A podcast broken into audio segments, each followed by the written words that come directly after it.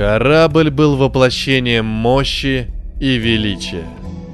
В огромном ангаре, куда ученых привели спустя час, горел яркий свет, отражаясь бликами от обшивки китеры.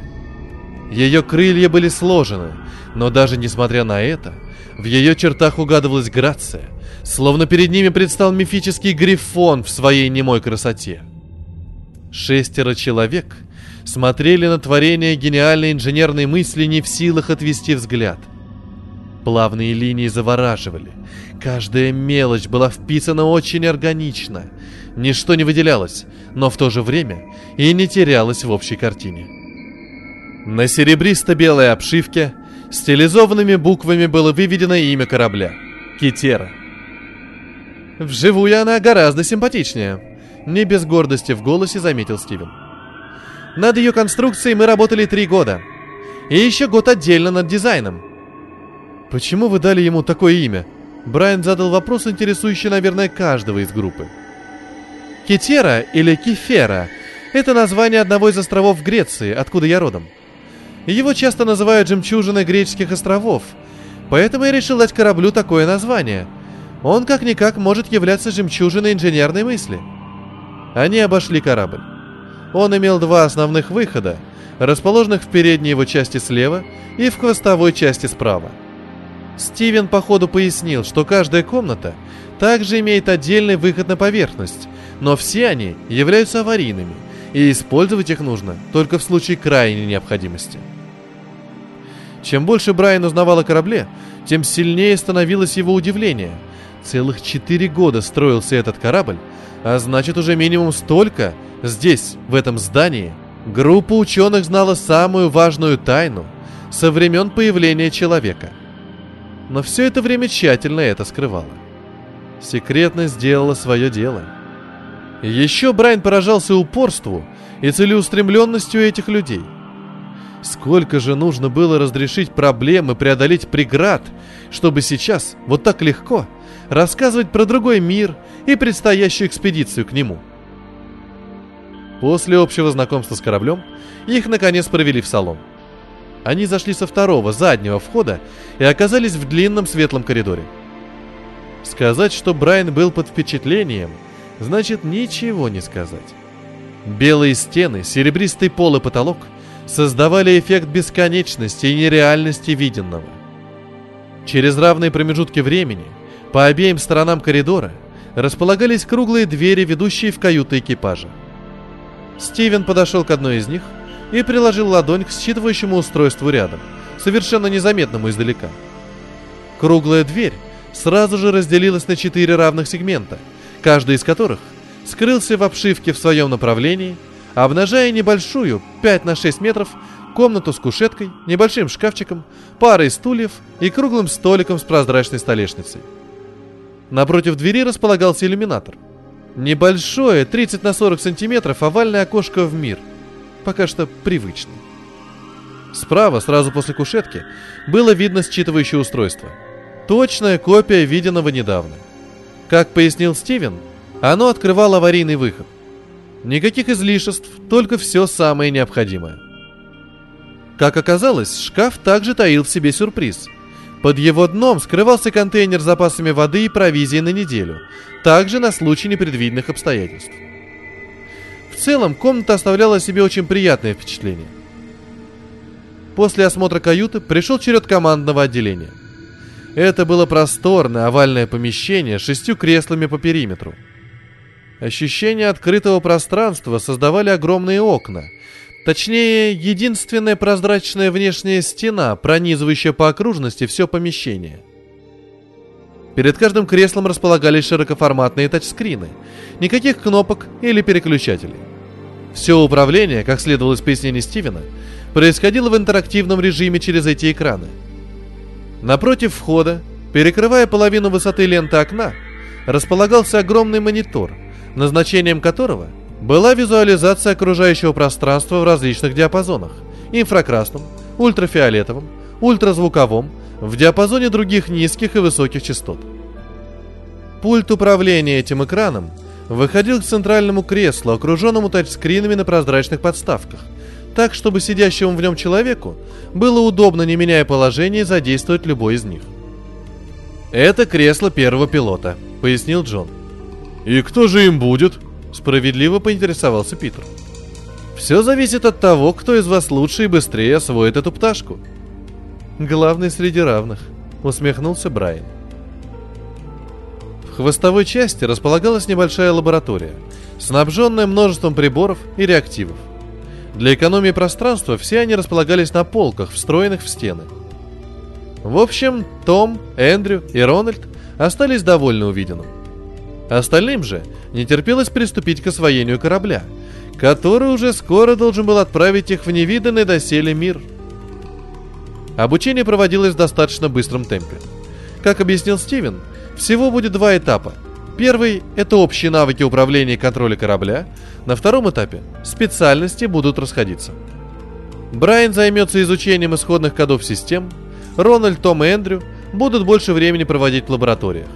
Питер и Уиллард будут тем временем посвящаться во все более специфические нюансы, придавая особое внимание действиям при непредвиденных ситуациях. Весь курс обучения был рассчитан на месяц. В этом и вовек не разобраться. Брайан сидел за терминалом и перелистывал исходный код подсистемы запуска двигателя. Он, конечно, ожидал, что фронт работы будет большим, но при более детальном изучении появилась еще одна трудность. Все подсистемы были написаны на языке F-Sharp, точнее его модификации, с которым Брайан сталкивался только поверхностно. Он знал его синтаксис, но некоторые конструкции порой просто ставили в тупик. Был, наверное, единственный плюс – это грамотно построенное наследование и общий набор классов, имеющий схожую структуру. Спустя три часа синие-черные строки кода уже начали сливаться в сплошное пестрое полотно – и Брайан понял, наконец, что стоит отдохнуть. Он прошел свою комнату и с удовольствием растянулся на мягком диване. Перед глазами проплывали сотни команд и строк кода. Поэтому Брайан, дабы отделаться от осточертевших исходников, решил думать о чем-нибудь другом. Например, в последнее время его настораживало поведение Уилларда. Он был спокоен и сдержан, что ну никак на него не походило. Было всего два объяснения этому. Либо он свыкся с мыслью о том, что ему все-таки придется принимать участие в этой экспедиции, выполняя волю других. Либо он, словно пантера перед прыжком, затаился на время, вынашивая какой-то крамольный план. Второе было больше на него похоже, но в таком случае Брайан не понимал, что именно задумал Виллард. Сорвать эксперимент? Но как? Сам телепорт никто из группы еще не видел, видимо, он строго охранялся. Навредить кораблю? Маловероятно. Любая цепь, как говорил Стивен, многократно дублируется. За состоянием корабля в целом следило неусыпное око электронных контролирующих систем.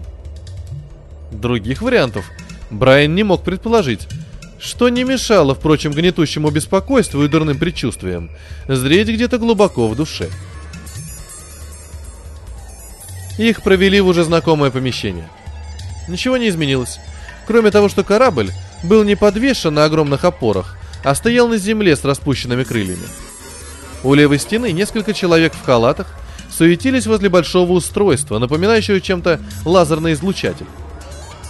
Оставалось несколько минут. Уиллард курил чуть в стороне, остальные же стояли рядом и нервно переговаривались. Только теперь стало ясно, точнее, ощутилось в полной мере, что же предстоит пережить. К чувству страха перед неведомым подмешивалось и нетерпеливое ожидание, опьяняя и волнуя. Вскоре к ним подошел Рой. «Удачи, ребята!» Он пожал каждому руку и дружески похлопал по плечу. «Мы верим в вас, вашу настойчивость и целеустремленность. Я уверен, несмотря ни на что, вы вернетесь, неся новые открытия и давая пример всем людям». «Экипажу корабля просьба занять исходную позицию», Старт через три минуты!» Объявили по громкой связи, и Рой, еще раз оглядев команду, улыбнулся на прощание и отошел за пределы жирной белой линии, обозначивающей границы зоны действия телепорта. Молча, говорить никому не хотелось. Группа двинулась к кораблю, облаченная в серебристые облегающие комбинезоны с именными надписями на спинах. Брайан последний раз окинул взглядом ангар, напряженные лица ученых и вошел на борт. Кресло первого пилота занял Питер. Остальные сели полукругом. Эндрю, Том, Рональд, Уиллард и Брайан. Пристегнувшись ремнями, он проверил готовность всех систем к старту и, доложив по внешней связи Стивену, стал ждать. Удивительно, но самое далекое и невероятное путешествие в истории человек совершит, не потратив ни капли бензина или керосина. 30 секунд. Брайан закрыл глаза. 15. 10. Через опущенные веки он ощутил ослепительный свет излучения телепорта, обволакивающего словно масло корабль, его экипаж, каждый атом. Старт!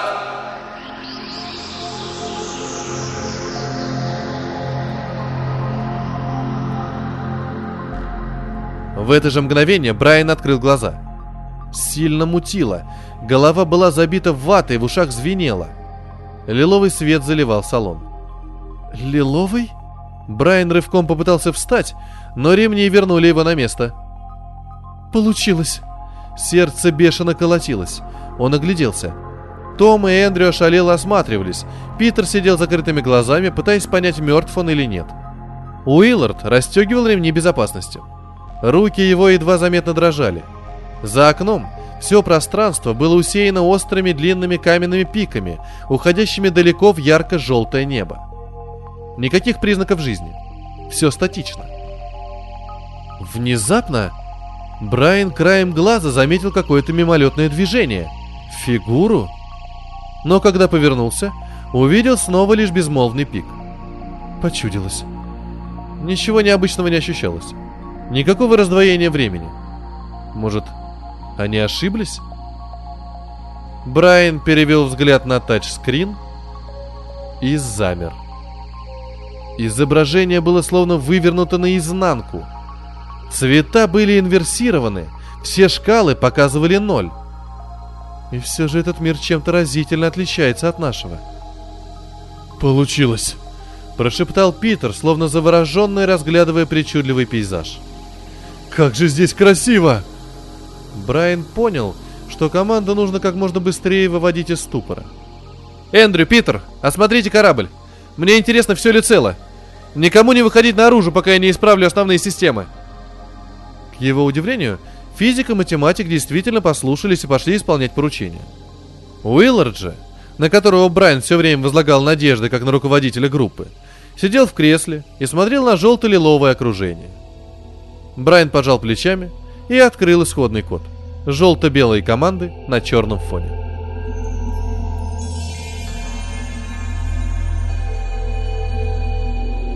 Брайан уже шестой раз вводил простую команду в окне отладки.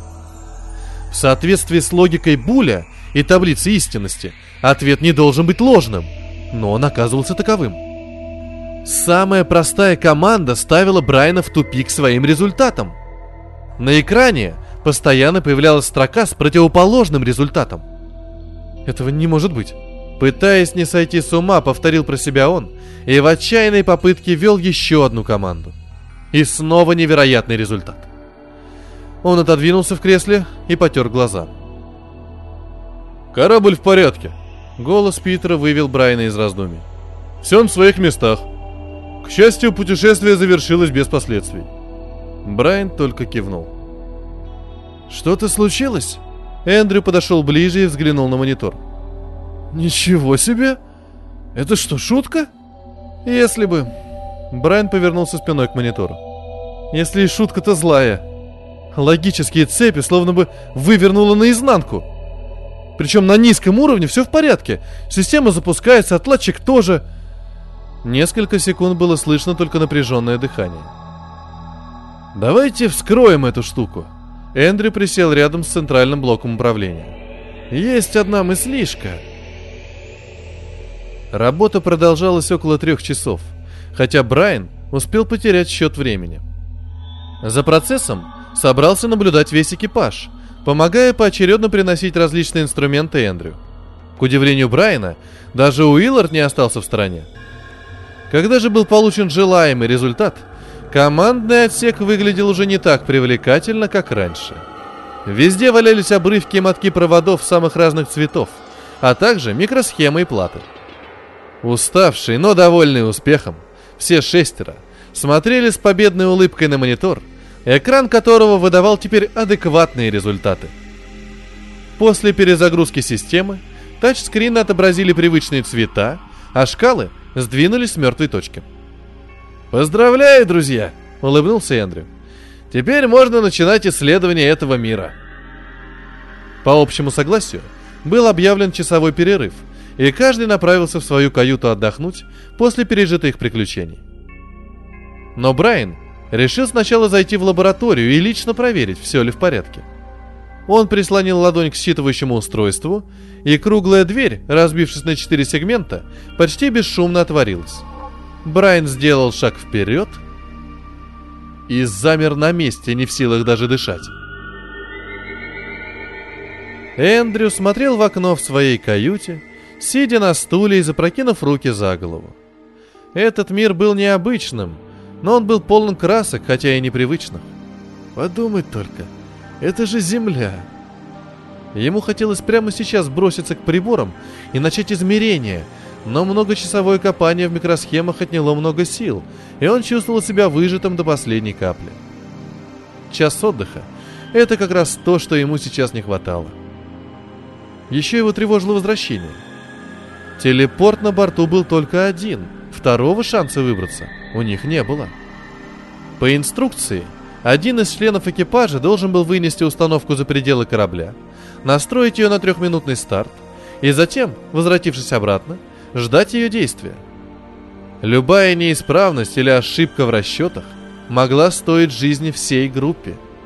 А в их мире, так и не дождавшись возвращения команды, могут решить, что экипаж погиб сразу же после высадки, так и не успев ничего предпринять. В таком случае интервенция в парные миры откладывалась на неопределенный срок, пока ученые не поймут, что дело было вовсе не в совместимости миров. Таким образом, от исхода этой экспедиции зависело, наверное, даже больше, чем на нее возлагали изначально. Неожиданно Краем глаза Эндрю заметил какое-то движение позади себя и обернулся. У входа стоял Брайан и нервно оглядывался. «Брайан!» — Эндрю повернулся к гостю. «Я не заметил, как ты вошел. Наверное, я...» Программист не обратил на его слова ни малейшего внимания. Он постоял немного и подошел к столу, казалось, не замечая присутствия Эндрю. Тот отшатнулся. В глазах Брайана был страх — Страх на грани безумия. Брайан! Гость посмотрел на физика. Его взгляд был направлен именно на него, но так, словно бы его не существовало вовсе. «Брайан, ты меня слышишь?» Эндрю не на шутку испугался. Но тот ничего не ответил и, постояв так еще пару секунд, быстро повернулся, открыл дверь и вышел из каюты. Эндрю стоял не в силах произнести ни слова. Где он? Где эта мразь?» Уиллар стоял у стены своей каюты и с опаской наблюдал за обезумевшим Брайном. «Уиллар, сукин сын, где ты?» В его руках блестел нож. Последний же в ступоре наблюдал за программистом, пытаясь понять хоть что-то. Ему так и хотелось крикнуть «Да здесь я, попробуй, подойди!» Но Брайан словно ослеп – он уже десяток раз прошел мимо Уилларда, не обратил на него ровным счетом никакого внимания. Еще через минуту, бормоча про себя проклятие, Брайан вышел из каюты. Не успел Уиллард прийти в себя, как дверь снова отворилась, и на пороге появился... Брайан, взволнованный и белый как полотно. Опять этот чокнутый. Уилл! Он не успел договорить, так как был свален на пол мощным ударом в живот и в спину. Затем Уиллер снял с себя ремень и связал руки за спиной стонавшему на полу программисту. «Ну все, сосунок, доигрался!» Он перетащил сопротивлявшегося Брайана на кровать и отошел на два шага спиной к двери. Тот ошалело озирался, приходя в себя. «Что? Что, черт возьми, здесь происходит?» Брайан говорил сдавленно. «Это у тебя надо спросить». «Или у тебя?» Голос третьего человека заставил Вилларда резко обернуться. На пороге стоял Питер, держа в руках увесистый кусок длинной железной трубки из лаборатории.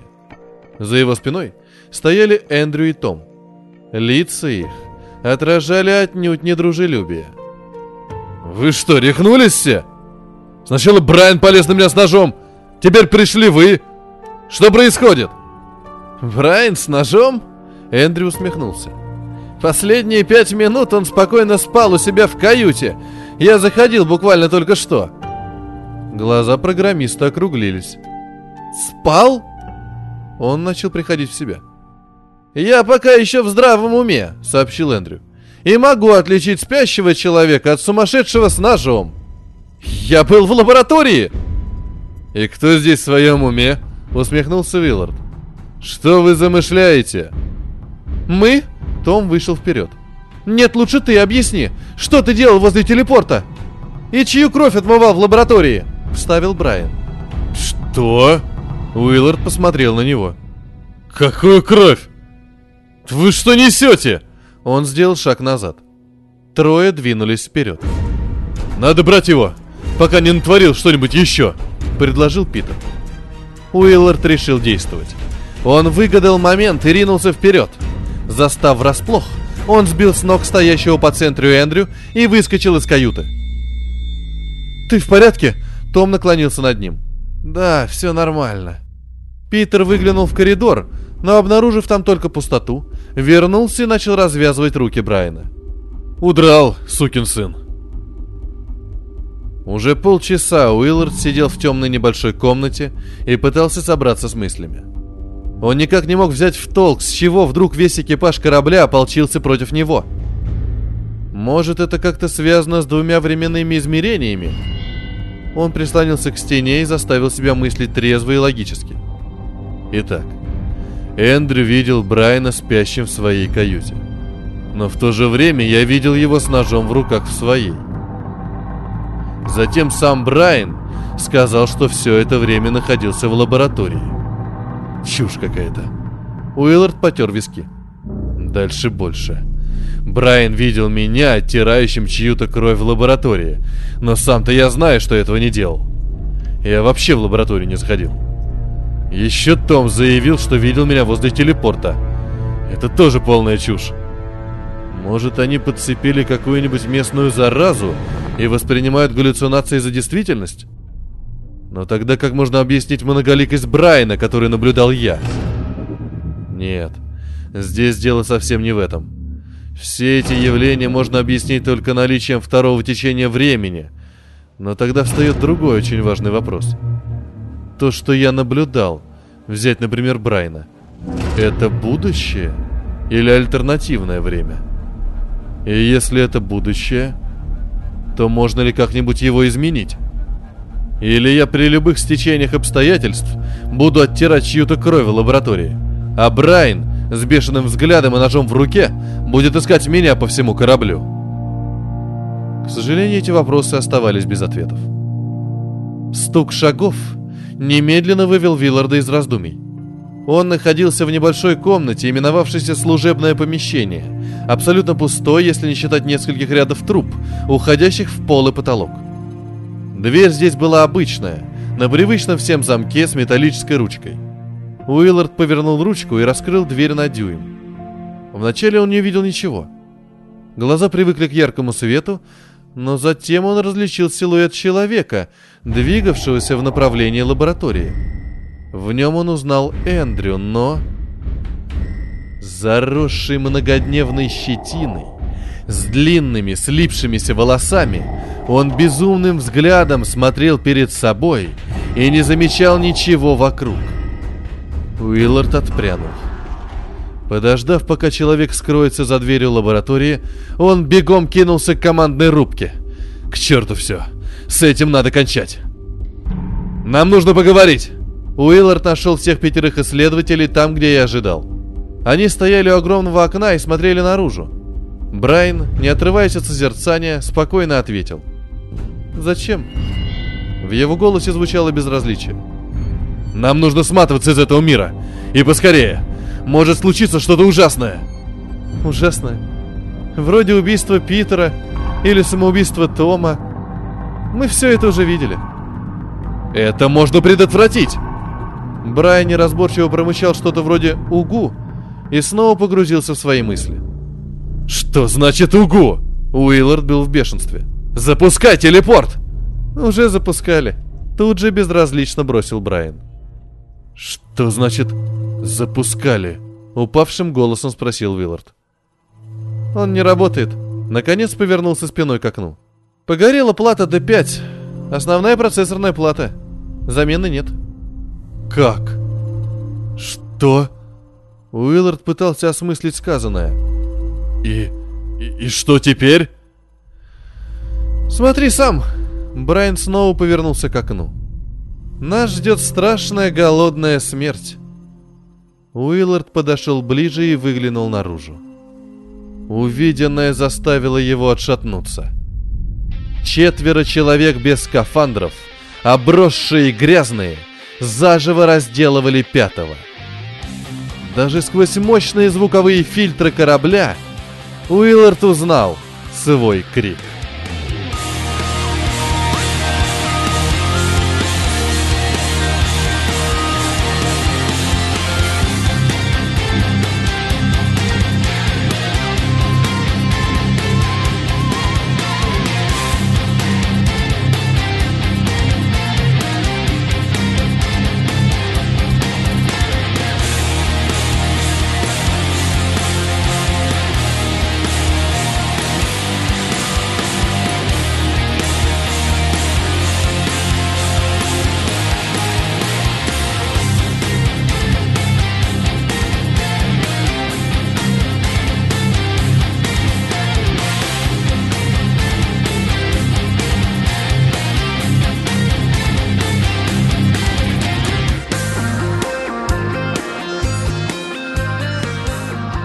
Это был рассказ Вадима Громова «Китера».